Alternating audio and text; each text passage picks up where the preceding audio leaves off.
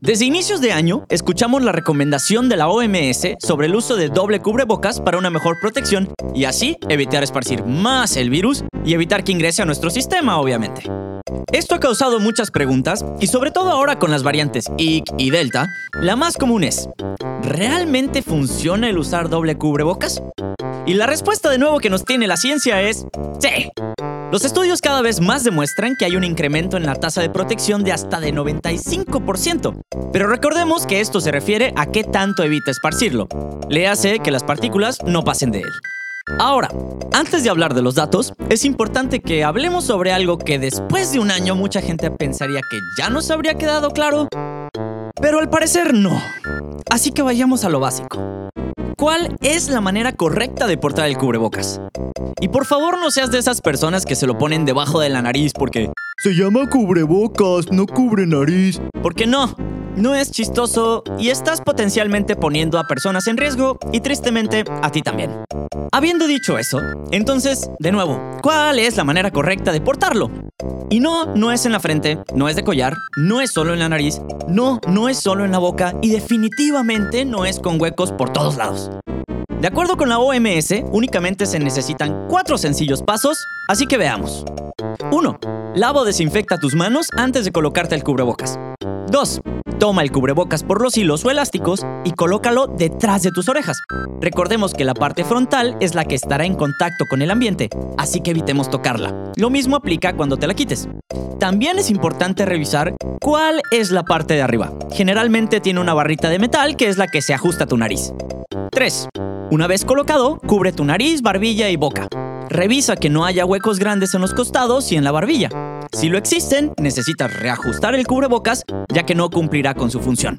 Por último, ajusta la varilla de metal al contorno de tu nariz. 4. Recuerda no tocar la parte frontal del cubrebocas mientras lo usas.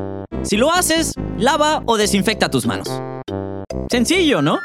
Ahora que podemos dejar esto que ya tiene más de un año de lado, veamos los datos. Investigaciones de la CDC, que es el Centro de Control para las Enfermedades en Estados Unidos, muestran que el uso normalizado y generalizado del cubrebocas entre la población puede tener hasta un 79% de efectividad en frenar la transmisión del virus. Pero ¿y esto cómo sucede? De acuerdo con Lindsay Marr, una especialista y experta en epidemiología de la Universidad Politécnica de Virginia en Estados Unidos, esto es efectivamente un tema de lógica. Al ser el coronavirus un virus respiratorio que se va de persona a persona por medio de gotas de saliva y aerosoles, o sea, tu respiración, necesitan un conducto para entrar a tus vías respiratorias. Entonces, los cubrebocas justamente limitan dicha invasión. Y bien, el punto no es exactamente crear un sello hermético o casi sellado al vacío como los Gerber alrededor de tu nariz y boca, sino más bien crear un camino más difícil para el virus. Imaginemos lo siguiente. El virus es básicamente Usain Bolt, un velocista profesional que tiene que ir de punto A a punto B. Si no usamos cubrebocas, básicamente va a llegar muy, muy rápido. En cambio, si usamos cubrebocas, en vez de tener los 100 metros planos, él tendría básicamente una carrera de obstáculos combinada con campo traviesa y con 30 personas alrededor aventándole con piedras o metiéndole el pie para que no llegue. O sea, muy difícil. Más no imposible. De nuevo, en datos duros, un cubrebocas regular o normal, según los estudios actuales, pueden tener una efectividad de 50% en cualquier dirección. Esto quiere decir que protege tanto al portador como a las personas que están alrededor de él. Un cubrebocas especializado como los N95 tienen una filtración y efectividad del 95%. Lo interesante es que podemos alcanzar un nivel similar de protección utilizando dos cubrebocas. Las recomendaciones de la CDC son utilizar uno quirúrgico y uno de tela sobre ese, ya que los de tela ajustan los huecos que pueden quedar con los quirúrgicos. Y también no combinar ninguno con los N95. Esos los usamos nada más así.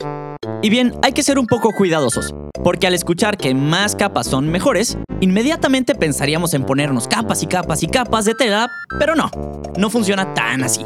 A menos que tu objetivo sea dejar de respirar y ahí entonces, sí, pero no creo que sea ese.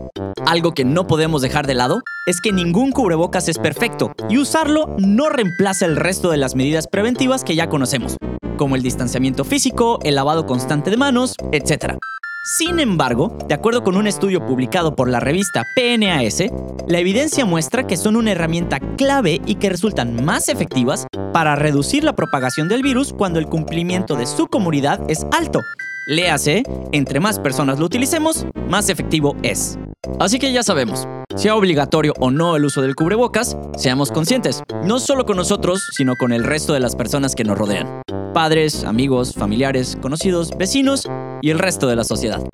En esta pandemia mundial que aún no parece tener ni pies ni cabeza, lo mejor que podemos hacer es seguir todas las recomendaciones que ya conocemos y cuidarnos juntos para así poder ponerle fin a esta situación. Recuerda, utiliza el cubrebocas y de manera correcta por favor, y todos somos materia. Si no te quieres perder de esta y todas las cápsulas informativas que tenemos para ti, no olvides seguirnos en todas nuestras redes sociales.